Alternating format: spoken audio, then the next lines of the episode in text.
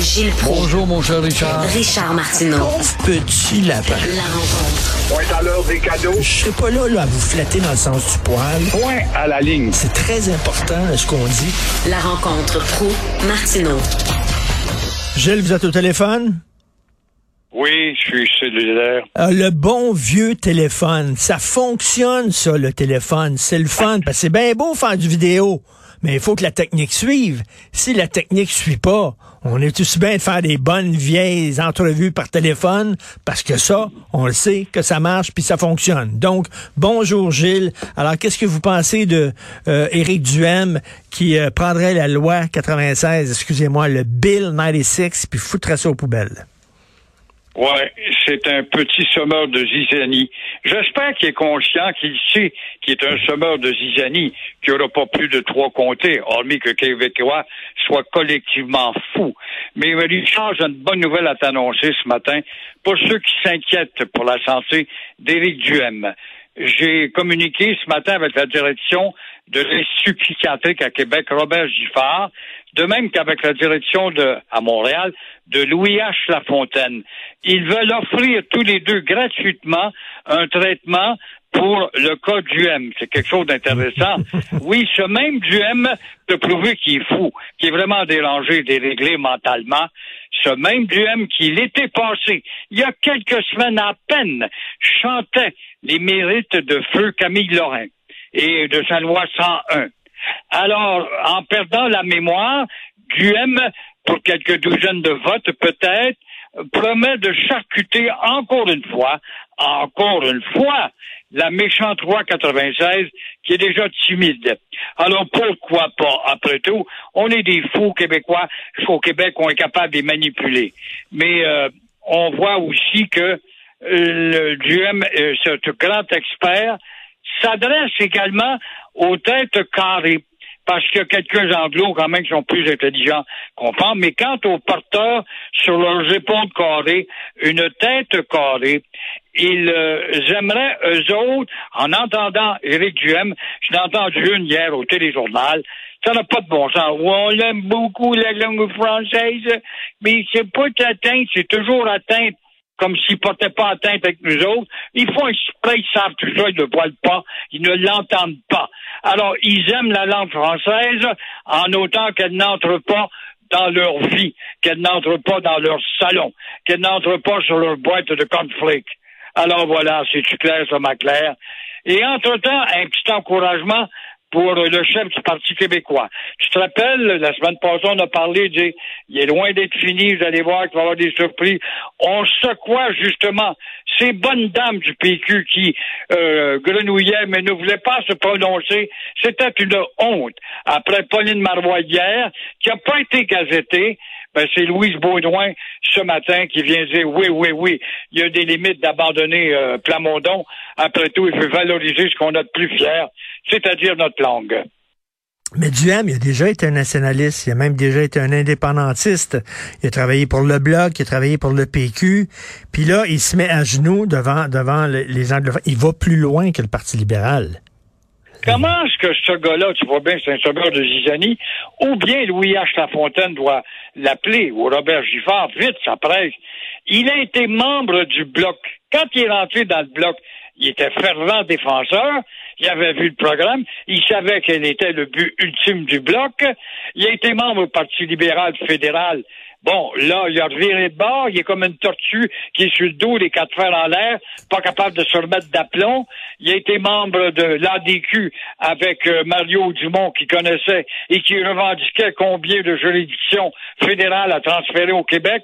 Comment est-ce que ce gars-là a pu faire des passages dans ces groupes-là et puis euh, ne pas s'arrêter pour avoir une voix définitive, un peu comme Plamondon, qui est le seul, le seul, chers auditeurs, à savoir où il s'en va.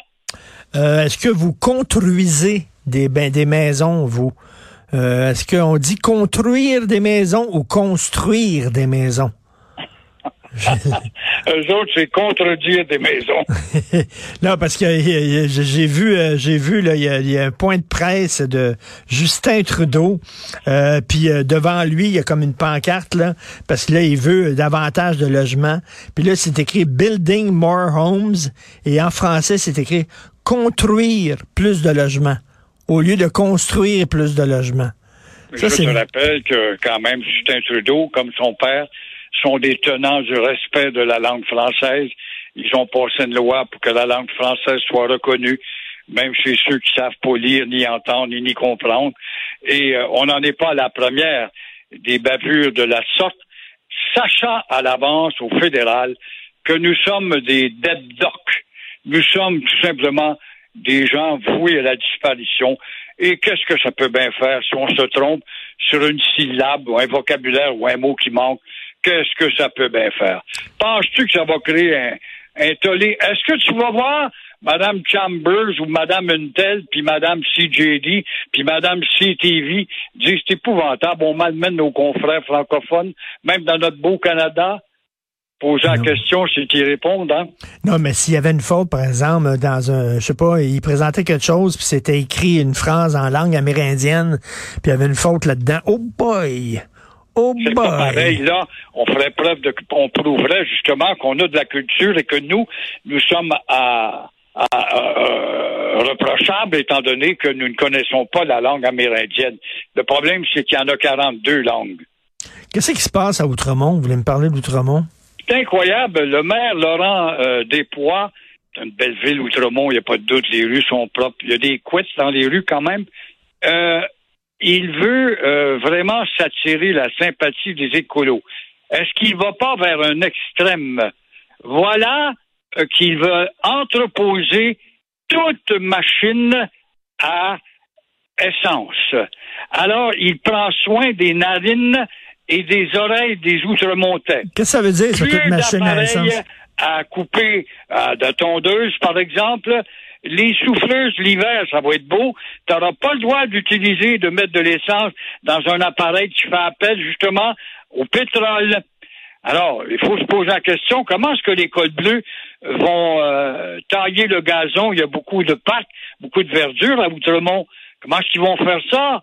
Alors, il y a des questions qui se posent auxquelles on ne s'est pas arrêté. On voit l'excentrité, euh, l'excentrisme de, Laurent Despois. C'est bien beau de plaire aux écolos pour qu'ils viennent acheter des maisons autrement et vivre dans un paradis où l'air peut être humé correctement. Mais euh, entre-temps, qu'est-ce qu'on fait des conséquences de ces coupures-là? Et après quoi, ça va être les bagnoles, mais la ville n'aura pas cette juridiction. Mais pour l'instant, les tondeuses à essence et autres produits à essence. Et cet hiver, la petite, euh, je ne sais pas, bombardier, comment ça s'appelle, la machine, qui euh, tasse la neige, ne pourra pas être utilisée. Oh non. Vive les pelles, vive les ciseaux. D'ailleurs, je pense qu'à Outremont, il n'y a aucune station d'essence. Hein. C'est impossible de faire le plein, je crois, à Outremont, à moins que je me trompe. Donc, ils sont anti-essence, tout à fait. Mais, vous savez, je reviens sur le français la, plus grande menace pour le français, selon moi, Gilles, c'est pas les immigrants, c'est pas les anglophones, c'est les francophones. Oui. Qui, qui, qui sont tout Qu'est-ce que ça peut bien faire? Quand les je va survenir, moi, c'est ça qui me préoccupe. Alors, t'es pas capable de raisonner à une maudite, une lubie quelconque dans un café. Je le sais. Je le sais, moi, je fais des, des cafés, puis je fais le, des Tim Morton, puis je fais le, le, le Capri où se tient mon ami Yvon Lambert. Et je jase avec des gars de taverne puis de brasserie. Personne, personne, personne ne m'interpelle de parler, hey, la campagne électorale, que t'en penses? C'est effrayant ce qu'Intel a dit. Personne, personne, personne. Ils sont dans leur petite préoccupation. puis si vous demandez, si vous demandez, si vous demandez d'être servi en français, il y a un francophone en arrière de vous qui va dire, ah, oh, arrêtez, là, c'est la chicane, puis tout ça. C'est les francophones eux-mêmes qui, les autres, là, défendent leurs droits pour les francophones. C'est vu comme un, signe de haine, un signe de fermeture, un signe de, on veut rien savoir des autres. Il faut s'ouvrir, il faut s'ouvrir Gilles? Est-ce que vous vous ouvrez, Gilles? Est-ce que vous êtes ouvert? Je suis, je suis un étroit d'esprit. Je suis même citoyen honoraire du Maroc, donc je suis un gars de travers. J'ai fait le tour du monde et ce que j'étudie le plus dans le monde, c'est les comportements, les mœurs. Je l'ai rapporté dans moult euh, de livres d'ailleurs, mais je demeure un étroit d'esprit moi aussi parce que je défends la loi 101. Ah, on va changer de sujet, hein? Ça, là, tu es habitué à entendre ça. Oui. Si on changeait de sujet, là, on pas près de la chicane avec ça. Mais euh, prenons garde de vider, prenons garde de te sensibiliser, maudite grosse torche, ou gros plein de soupe là-dessus, parce que c'est un problème qui est grave. Moi, je m'en sac comme dans 40. Puis, on est balagne, on est supérieur, nous autres. Fait que c'est encore ces raisonnements-là. Ben, c'est ça. Puis c'est ça que dit euh, Éric Duhem. Moi, j'aime pas ça diviser le monde. J'aime pas ça diviser. Beau petit cave de cave. Duhem, je sais pas s'il va prendre du mieux. Il donne une conférence cet après-midi et il va parler du tramway à Québec.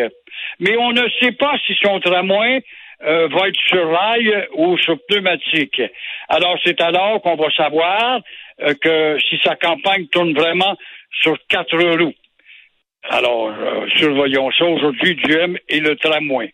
Une autre affaire qu'il faut surveiller, mon cher Richard, c'est que la Banque centrale va monter à 3 et un quart Oui. le taux d'intérêt, la Banque centrale, pour combattre l'inflation qui, ça, fait peur à nombre de gens, ceux qui ont des grosses hypothèques, des grosses hypothèques, pardon. Oui, oui, non, non, c'est sûr qu'il va avoir un impact là-dessus. Mais Cela dit, on fait ça pour combattre l'inflation, mais de l'autre côté, on n'arrête pas de promettre des milliards en baisse d'impôts puis tout ça. En tout cas, c'est une autre affaire, ça. Merci beaucoup, Gilles. À demain. Au revoir. On se reparle demain. J'en perds la voix. Alors, euh, merci beaucoup à toute l'équipe, à la recherche, Florence Lamoureux, Cybelle Olivier, à la réalisation, à la, à la régie, Jean-François Roy. C'est le vieux Chris du Trésac qui reprend le micro tantôt. Il y a notre rencontre vers 10h27. Nous, on se reparle demain 8h30. Passez une excellente journée.